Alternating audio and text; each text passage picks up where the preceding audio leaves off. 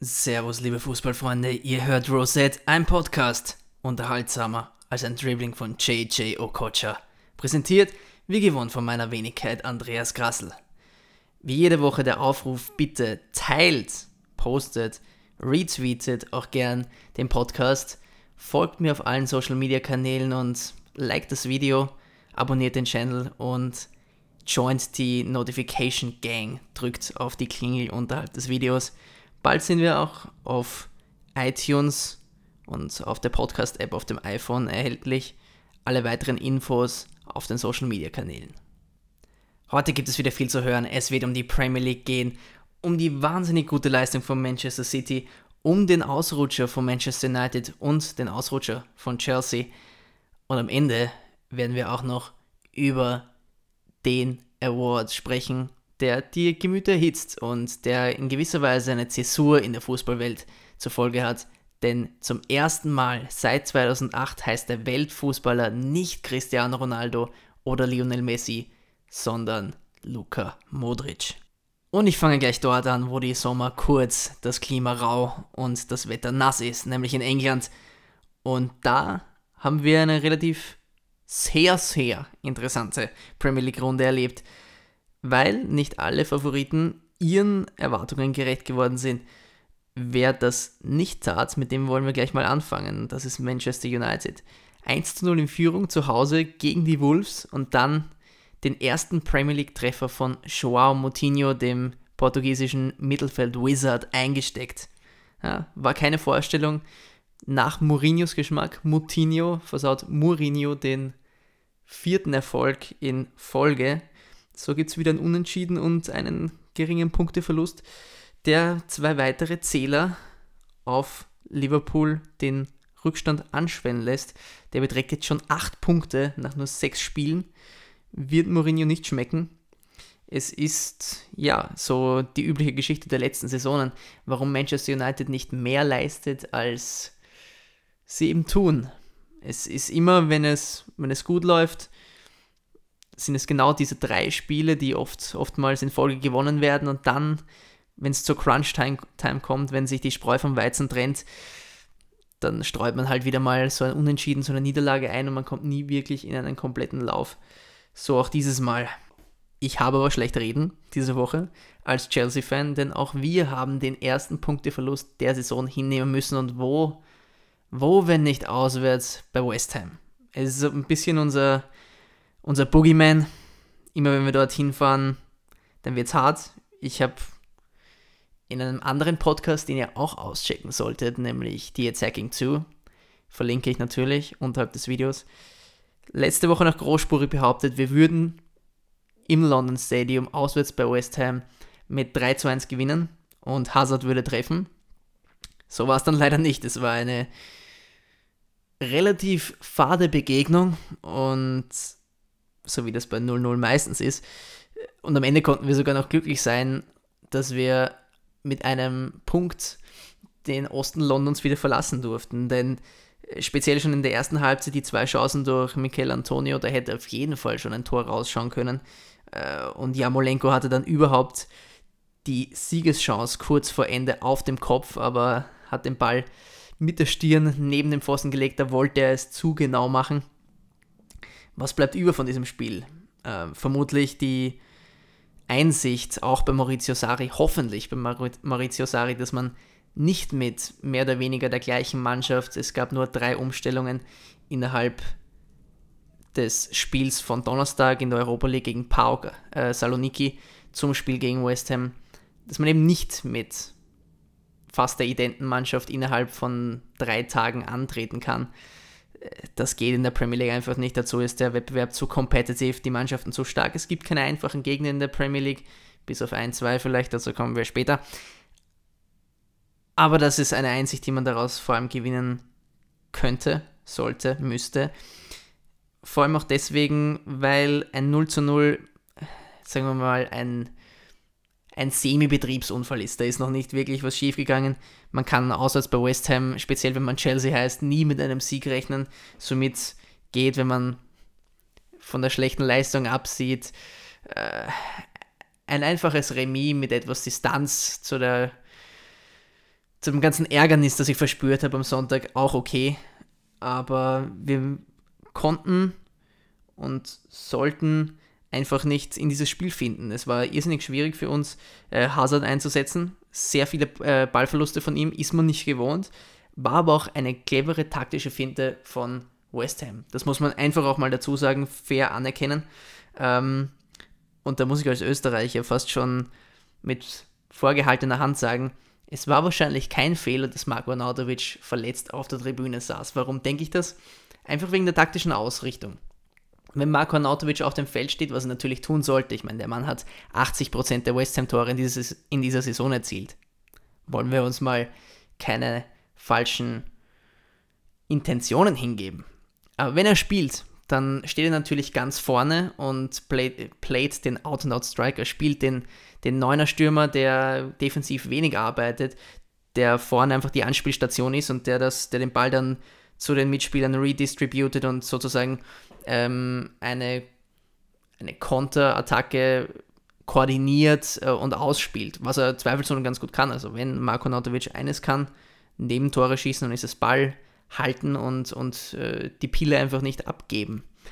Äh, West Ham hat sich den direkten Ersatz für Marko Nautovic gespart, hat eigentlich keinen gelernten Stürmer aufgeboten und somit hat dieser eine Mann vorne gefehlt, der immer die Linie hält. Das heißt, man hat wirklich zehn Leute gehabt, die hinter dem Ball verteidigt haben. Das macht das Spiel natürlich irrsinnig eng und hat West Ham erlaubt, mit Declan Rice einen zusätzlichen Verteidiger aufzubieten. Jetzt muss man sich vorstellen, hinten steht eine Bank von fünf Leuten bei West Ham, davor, davor eine mit vier Leuten und anstatt dass jetzt dieser eine Spieler vorne steht und ähm, beim letzten Chelsea-Verteidiger irgendwie versucht, den Ball dann lang nach vorne zu bekommen und ihn aufzuhalten, eine, einen Angriff zu organisieren, steht dieser Spieler einfach 40 Meter tiefer zwischen den beiden Linien. Und dieser Spieler, der da stand, war Declan Rice. Und was hat Declan Rice gemacht? Ganz clever wie er ist, macht Declan Rice folgendes. Er macht den Raum zwischen den Linien zu. Das ist nämlich genau der Raum, wo Eden Hazard so gefährlich ist und so stark operiert. Weil meistens funktioniert es halt so. Eden Hazard beginnt am linken Flügel, ähm, schaut sich um Räume um, aber am Flügel ist er natürlich leicht isolierbar. Also er wird dann angespielt und prompt ist Eden Hazard am Ball oder der Ball am Fuß von Eden Hazard. Dann sind sofort zwei Spieler bei ihm. Also selbst wenn er einen im direkten Duell aussteigen lässt, der zweite folgt natürlich gleich danach. Äh, da ist im direkten Duell nichts für ihn zu holen. Somit weicht er oft in die zentralen Räume aus, um dieser Manndeckung, dieser Doppeldeckung zu entgehen. Und da kriegt er dann meistens seine Räume, sucht die, die Zuspiele mit äh, Olivier Giroud und im Doppelpass kommt er dann in den Strafraum und schießt so seine Tore. Bereits fünf am Stück in dieser Saison. Wenn aber in diesen Räumen, wo er den Ball aus der Tiefe bekommt, meistens mit dem ersten Kontakt weiterleitet, von einem Spieler deployed ist, da steht wer und verhindert, dass Eden Hazard dort die Bälle kriegt und verwickelt ihn sofort in einen Zweikampf, sollte er überhaupt mal den Ball bekommen. Dann wird es ganz schwierig, denn nur wenn Eden Hazard gut spielt, dann spielt Chelsea auch gut. Und wenn du den aus dem Spiel nimmst, dann haben wir unsere Probleme. Und Declan Rice, Spieler des Spiels in dem Spiel, hat nicht nur seine Zweikämpfe gewonnen, zu einem übertrieben hohen Maße, hat Eden Hazard aus dem Spiel genommen und hat dann sogar noch Konter eingeleitet, aus denen West Ham wahrscheinlich Kapital hätte schlagen müssen und Chelsea mit einer Niederlage hätte nach Hause, nach Hause schicken müssen. Nicht so gekommen zu unserem Glück, aber dennoch zwei Punkte eingebüßt auf Liverpool, die nach wie vor unerschrocken an der Tabellenspitze thronen. Mittlerweile mit dem sechsten Sieg im sechsten Spiel ist Liverpool in der Premier League, seitdem es die Premier League gibt, 1992, noch nie gelungen, einen solchen Start hinzulegen. Wahnsinnig stark, wie die Scousers im Moment äh, die Liga dominieren. Also da war innerhalb der ersten Halbzeit aber schon alles klar. Gegen Southampton natürlich auch nicht die beste Mannschaft, aber immerhin die, äh, von der man gerne die Spieler wegkauft. Also so schlecht können sie dann doch wieder nicht sein. Ähm, und da konnte man sogar sich erlauben, den einen oder anderen Spieler zu schonen. Mit Shakiri einen Spieler von der Bank mal rein zu rotieren, ihm ein paar Minuten zu geben, Matip in der Verteidigung aufzubieten. Und Ja, ich glaube, Jürgen Klopp schaut sehr entspannt auf die nächsten Begegnungen eben mit Chelsea, nämlich zweimal innerhalb von vier Tagen, einmal im Liga-Cup am Mittwoch, dann in der Liga am Samstag, Sonntag, am Samstag um 18.30 Uhr reinschauen. Wahnsinnig gute Partie. Äh, da kann sich Klopp auf jeden Fall schon mal hm, auf einen, auf einen Sieg einstellen, womöglich. Man darf Chelsea nicht unterschätzen, das ist klar. Gegen Arsenal hatte Chelsea Probleme, hat gewonnen gegen Manchester City im Community Shield. Okay, da war man noch nicht eingespielt. Aber gegen City, da gab es gar nichts zu holen. Nachdem City aber gleich viele Punkte wie Chelsea hat und nur Liverpool jetzt besser ist, ist wahrscheinlich Liverpool in diesem Spiel auch starker Favorit. Speaking about Favorites, Manchester City 5 zu 0 auswärts in Cardiff und ich habe es auch schon auf die Attacking zugesagt, Cardiff ist mit Abstand die naivste Mannschaft, die ich jemals in der Premier League gesehen habe. Also sowas, sowas hat keine Zukunft. Da müssen wir uns ehrlich sein. Also äh, pff, die Mannschaft kann man nicht austauschen, die Qualität ist einfach nicht da. Das sieht man allein, wenn man sich das Teamsheet durchliest, anhand der Namen.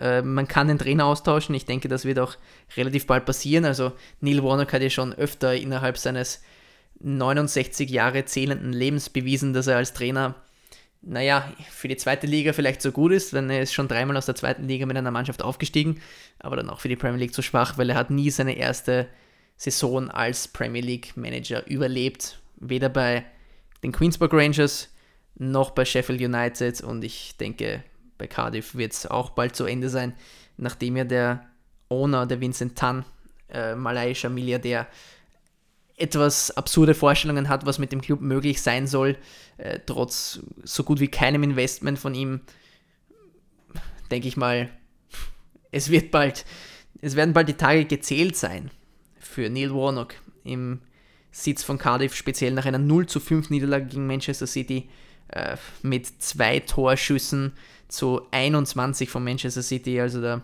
da sieht es wirklich ganz dunkel aus. Cardiff hält noch immer bei zwei Punkten, kein Sieg, aber nur vorletzter, denn letzter ist Huddersfield. Ja, Huddersfield auch ohne Sieg. Äh, diese Woche, da hat man schon drauf gespitzt, also Leicester, die sind paniert worden an der Südküste bei Bournemouth. Hm, da hätte man sich schon einiges erwartet. Aber da ist man sogar noch 1 0 in Führung gegangen bei Huddersfield durch Sanka nach einem Eckball der bullige Innenverteidiger mit seinem ersten Tor für Huddersfield. Aber in weiterer Folge sieht man einfach, dass sich die Qualität von, von Leicester durchsetzt und dass Huddersfield auch nicht einmal ein Unentschieden aus so einer Partie holen kann, wenn man so früh führt. Äh, war die auf ihr Nacho in einem gut ausgespielten Konter, aber natürlich der, die Verteidiger von Huddersfield, die zwei Innenverteidiger, die hinten übergeblieben sind, komplett auf verlorenen Posten. Das darf natürlich nicht passieren, wenn man in der Premier League etwas holen will und die Klasse halten will. In weiterer Folge dann ein Traumfreistoß von James Madison und dann einmal noch ein Assist von James Madison hineingelegt auf Jamie Vardy. Und das ist genau das, was auch schon in vorigen Episoden äh, thematisiert wurde. Ich denke auch hier und ich denke auf äh, die Attacking zu von mir gesagt, wenn Leicester Erfolg haben will, dann darf man Jamie Vardy nicht als Solospitze spielen das hat sich erwiesen, Jimmy Vardy ja doch eher ein dürres Männchen vor dem Herrn. Da muss man ihm schon jemanden an die Seite stellen, denn er reibt sich auf gegen zwei 1,90 Innenverteidiger. Was soll Jamie Vardy machen? Er braucht die Räume, er braucht, er muss in den linken Channel abgleiten, dort wo er so stark war, als Leicester City den Meistertitel geholt hat.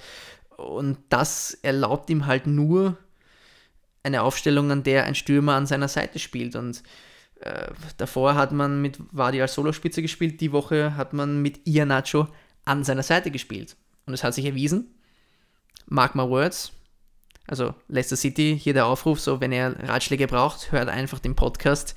Ähm, hier gibt es die Ratschläge von mir for free.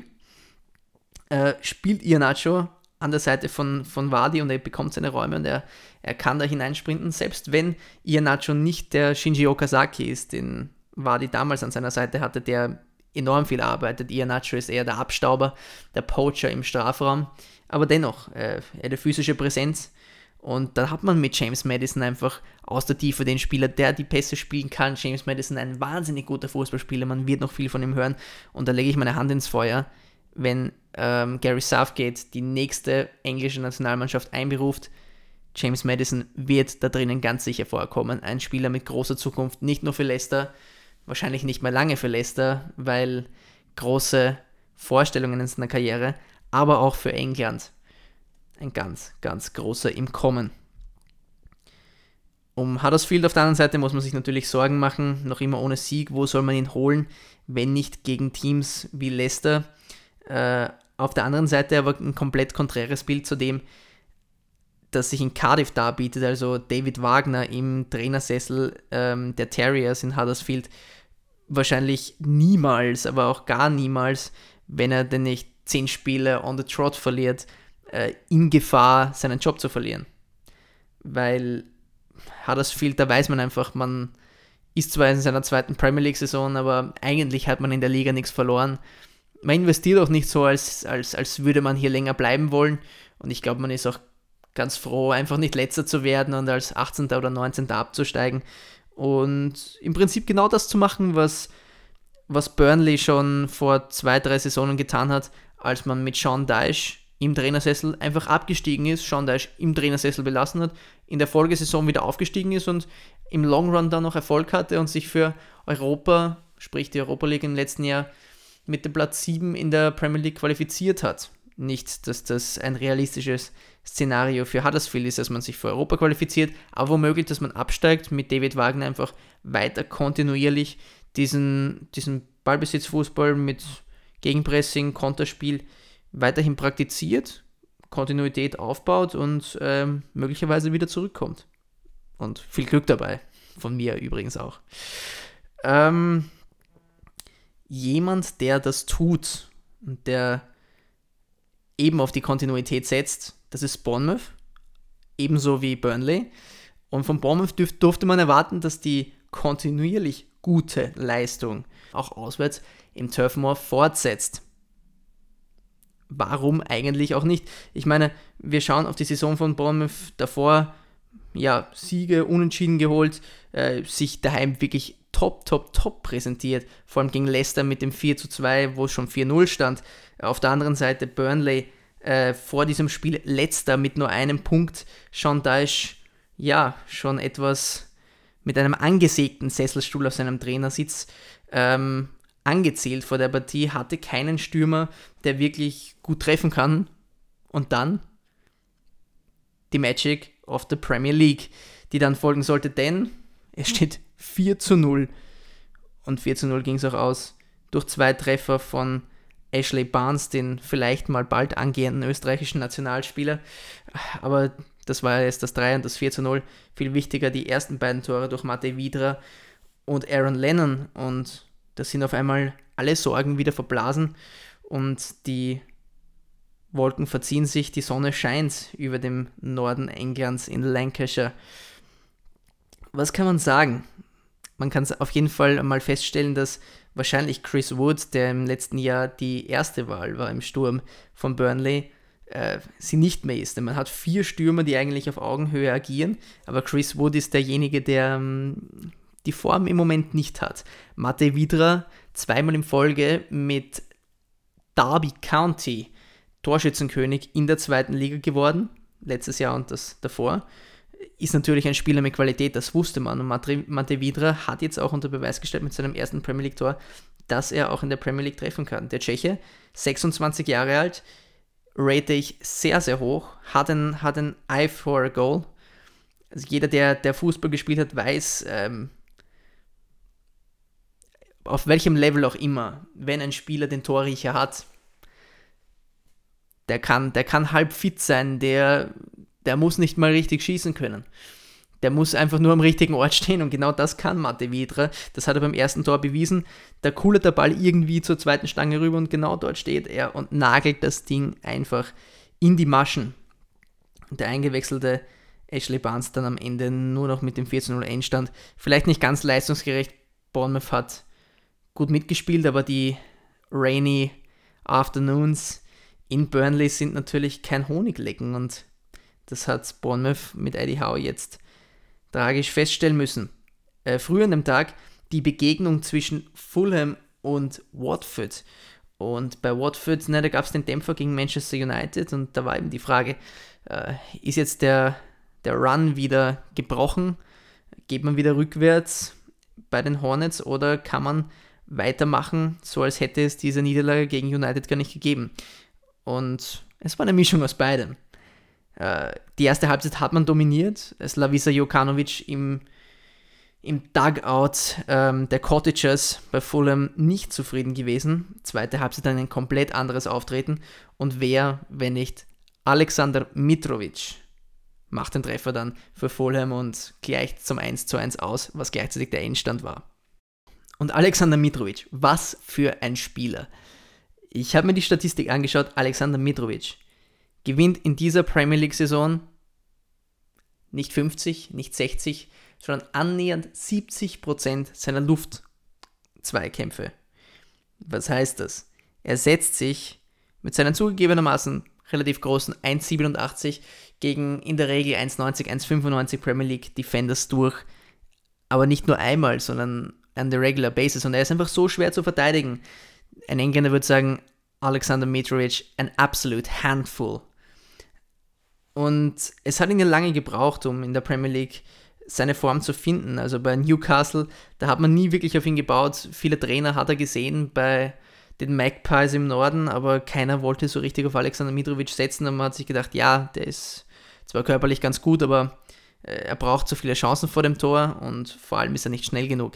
Und er beweist genau das Gegenteil. Er, ist, er setzt sich top durch. Er hat vor allem mit dem neu, mit dem neu erworbenen Luciano Vieto auf dem linken Flügel bei Fulham eine Partnership gefunden, die eigentlich seinesgleichen sucht und bei der man sich auch wundern darf, nach sechs Spielen schon so eine Partnership, obwohl man sich vorher nicht kannte. Äh, das verspricht viel, vor allem für die Zukunft. Und ja, Mitrovic, fünf Tore mittlerweile in der Premier League, ähm, drei davon mit dem Kopf, irrsinnig schwer zu verteidigen. Äh, heißer Tipp für den Torschützenkönig. Denn ich denke nicht, dass das Fulham auf einmal aufhören wird, gut zu spielen. Ähm, und ich glaube auch gar nicht, dass Fulham mittlerweile, äh, dass man da, davon die Rede ist, dass die ihre Topform erreicht haben. Denn sie haben erst fünf äh, Punkte geholt. Das war erst ihr zweites Unentschieden. Einen Sieg hat man geholt. Äh, da kann man noch viel von den Cottagers erwarten. Ein anderer London Club, der, naja, im Moment nicht wirklich für eine hohe Erwartungshaltung zu haben ist, ist Crystal Palace. Also wie gesagt, schon in der letzten Woche, man vertraut immer mehr auf die Geistesblitze von, von Wilfried Zaha und wenn Rafa Benitez im Trainersessel von Newcastle auf die Palace diese Woche getroffen ist, eines kann, dann ist es Manndeckung applyen, defensiv gut stehen und dem Gegner einfach alle Werkzeuge wegnehmen, die er braucht, um Tore zu erzielen. Und folgerichtig gibt es dann eben auch ein 0 zu 0 bei Newcastle und so, so ernährt sich das Eichkätzchen müh mühsam. Erst der zweite Punkt für Newcastle, äh, für Crystal Palace ein kleiner Dämpfer. Sieben Punkte jetzt für die Eagles. Ähm, ja, da, das, ein Satz mit X, das war wohl nichts. Da kann man noch wenig über das Spiel verlieren. Rein verbal jetzt hat Newcastle das gezeigt, was sie können. Sie können die Null halten, sie können keine Tore schießen. Das gleiche kann man über Crystal Palace behaupten. Damit ist eigentlich auch schon wieder alles gesagt. Ähm, wer sich auch im Moment mit dem Tore-Schießen nicht allzu leicht tut, ist Tottenham. Also No Kane, No Party, das kennt man. Aber Kane hat getroffen diese Woche. Wenn auch nur vom Elfmeterpunkt, aber in seiner Manier, wie man es aus der Fußball-WM auch kennt legt er sich das Ding hin, rennt fünf Schritte an und hämmert das Ding in die linke Ecke. Ja, das hätte auch Matt Ryan im Tor von Brighton wissen können, dass die Dinger immer in die linke Ecke vom Schützen aus gesehen kommen, wirft sich aber in die andere. Nun gut, da stand es dann 1 zu 0 ähm, im strömenden Regen an der Südküste im Farmers Stadium, now called the Amex. Ja, und dann der eingewechselte Eric Lamela in einer Phase, wo man eigentlich gar nicht so richtig wusste, naja, macht da jetzt irgendwer noch irgendwas oder schaukeln die Spurs einfach das 0 zu 1 nach Hause. Macht er dann das 2 zu 0, äh, nicht ganz leistungsgerecht. Am Ende Anthony Knockout für Brighton noch mit dem Anschlusstreffer. Aber das war es dann auch schon wieder. Und die Spurs, naja, die haben sich jetzt so ein bisschen gemausert über die Phase, über diese schlechte Formphase hinweg. Und das ist ja gerade ein Kennzeichen von Topclubs, dass sie dann auch die Punkte holen, wenn sie nicht gut spielen. Und bei den Spurs kann man jetzt sagen, naja, sechs Spiele gespielt, noch keine gute Leistung abgerufen und dennoch zwölf Punkte gemacht. Das ist mehr als Manchester United und gleich viel wie Arsenal, die sich ja jetzt schon brüsten, dass sie in Form sind. Denn Arsenal hat diese Woche seinen vierten Sieg in Folge geholt. Also nach den Auftaktniederlagen gegen Manchester City und Chelsea jetzt schon der vierte Sieg in Folge gegen Everton. Ähm, aber es war keine gute Vorstellung. Also manche mögen den trügerischen äh, Arsenal-Fan-TV-Aussagen glauben, dass jetzt alles läuft und alles top und Emerys System funktioniert. Zu einem gewissen Punkt. Also ebenfalls auch etwas, das ich gesagt habe, also plugging myself. Aber es ist einfach wahr, wenn Torreira neben Xhaka spielt, statt Guendouzi neben Xhaka, dann funktioniert das Arsenal-Mittelfeld einfach viel besser, weil Torreira äh, dafür bürgt, dass Xhaka sich defensiv nicht den Aufgaben aussetzen muss, dass er einen freien Rücken hat und seine Pässe spielen kann. Und dann, ja dann, dann geht offensiv auch mehr bei den Gunners. Dass sie die Null gehalten haben, ja, das ist ja fast schon schmeichelhaft, weil Everton hat die Abwehr von Arsenal schon über weite Strecken zerlegt. Das Endprodukt war eben nicht da. Also Rickarlison nach seiner drei Spiele Sperre zurück bei den Toffees und Theo Walcott, sobald jemand Pace hat gegen die Abwehr mit Sokratis und Mustafi Sokratis ging nach 39 Minuten verletzt runter und Rob Holding kam auf den Platz auch nicht besser. Ähm, gegen Pace, gegen Geschwindigkeit hat Arsenal Probleme. Das kann man relativ offen sehen und ebenfalls ein, ein gratis Ratschlag an jedes Team, das Arsenal in Zukunft spielt. Macht sie mit Pace auf, attackiert sie, spielt die Bälle in die Schnittstellen, kommt aus der Tiefe und dann ist sicher was möglich für euch, wenn Peter Cech keinen so guten Tag hat wie eben diesmal. Am Ende war es eine Begegnung, die ganz interessant war, weil beide Teams ungefähr auf dem gleichen Leistungsniveau sind. Äh, beide die gleichen Stärken haben, nämlich offensiv mit Geschwindigkeit. Wie gesagt, Everton über Rickarlison und Walcott, Arsenal über Lacazette und Aubameyang. Aber auch die gleichen Schwächen. Also defensiv irrsinnig verwundbar. Everton, da weiß man ja generell im Moment nicht, worauf man sich überhaupt verlassen kann. Also das Einzige ist wohl, dass Jordan Pickford die Nummer 1 ist, dass es jede Woche irgendwie eine neue Viererkette in der Verteidigung gibt und dass Rickarlison spielt, wenn er fit ist. Alles andere ist eigentlich unklar, äh, zugegebenermaßen. Äh, Silva sucht noch nach seiner besten Elf und er hat auch einen großen Kader, also warum sollte er nicht ausprobieren? Aber die Automatismen leiden eben darunter und so war es dann auch diesmal, dass äh, ein Abwehrfehler von Kurt Zuma das Tor von Aubameyang das zweite erlaubt hat. Das erste war einfach ein Flash von Individual Brilliance. Also da hat eindeutig die individuelle Klasse zugeschlagen und dann die Partie entschieden.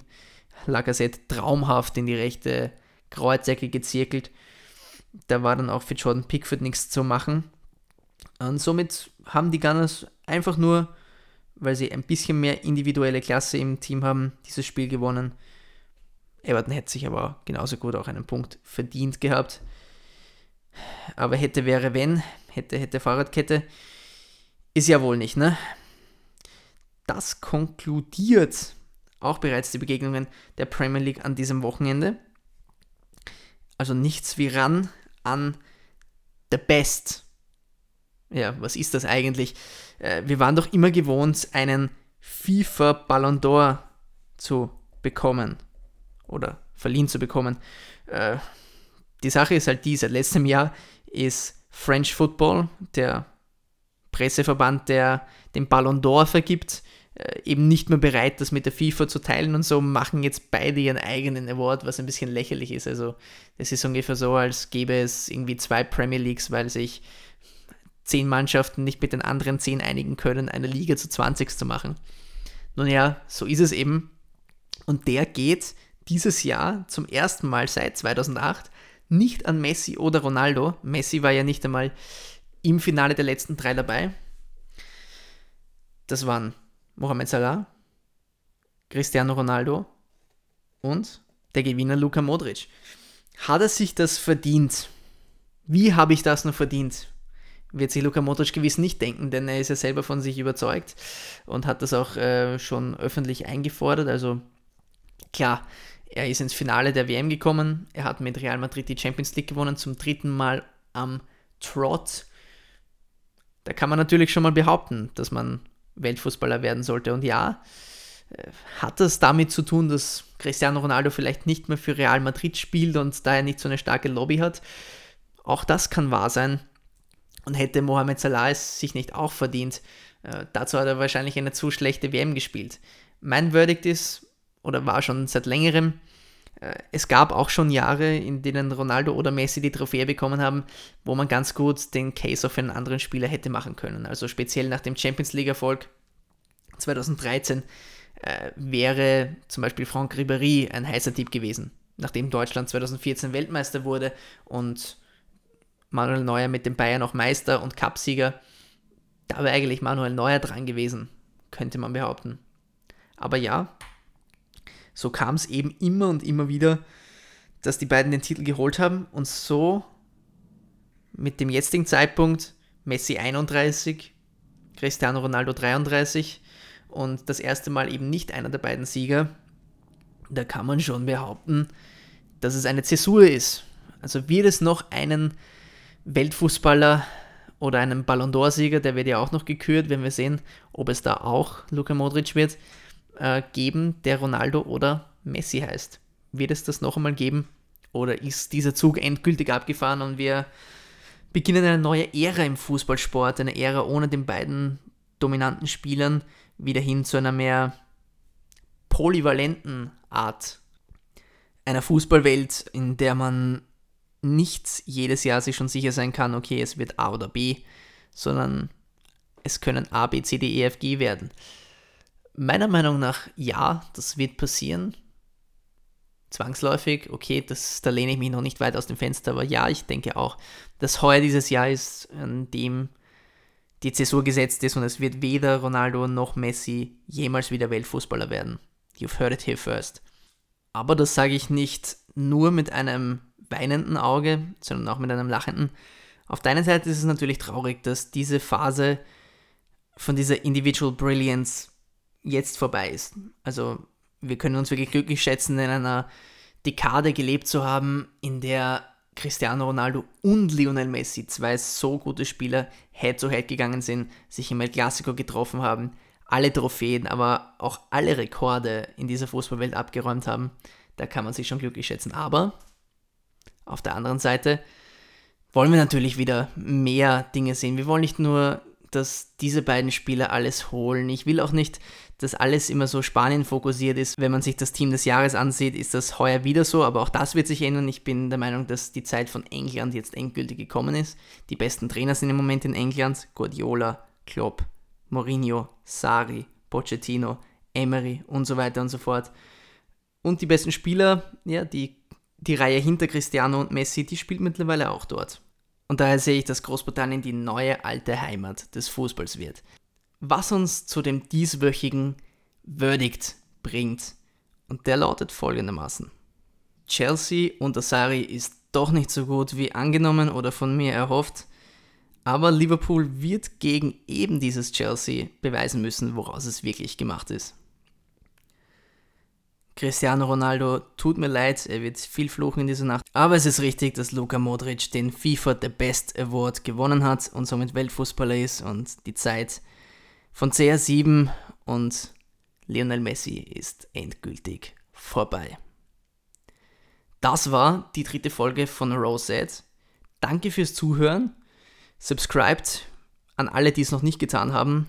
Notificated euch, wenn ihr es noch nicht getan habt. Geht auf Twitter, folgt meinem Account, folgt allen anderen Accounts, auch auf Instagram und immer am Ball bleiben. Bis zum nächsten Mal.